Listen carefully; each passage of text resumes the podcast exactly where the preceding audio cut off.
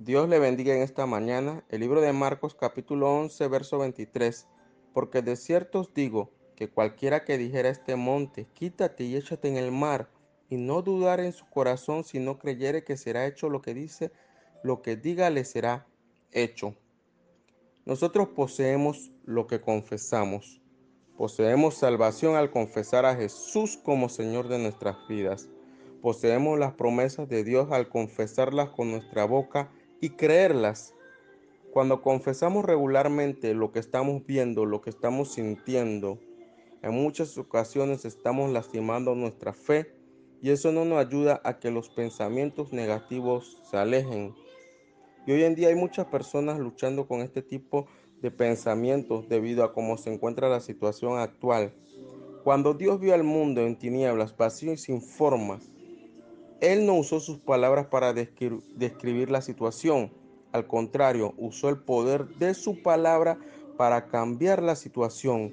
No usemos nuestra boca como termómetro que solo lee la temperatura de nuestra condición actual. Permitamos que la palabra de Dios cambie nuestra boca en un termostato que cambia la temperatura de nuestras vidas al confesar lo que Dios dice.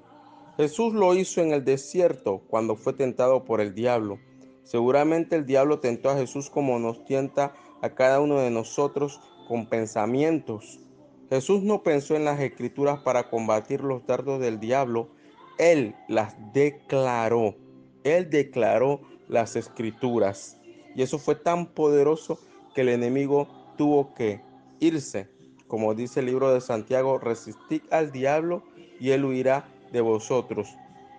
Es tan poderoso cuando los malos pensamientos atacan nuestra mente. El abrir nuestra boca y hablar de acuerdo a la palabra de Dios, no nuestros sentimientos o emociones, nuestra circunstancia actual, como dice en Joel 3:10, diga al débil, fuerte soy. El libro de Proverbios 18:21 también dice, la muerte y la vida están en poder de la lengua, y el que la ama comerá de sus frutos. Ya para finalizar, no declaremos lo que sentimos todo el tiempo. De esta manera tu mente no puede cambiar.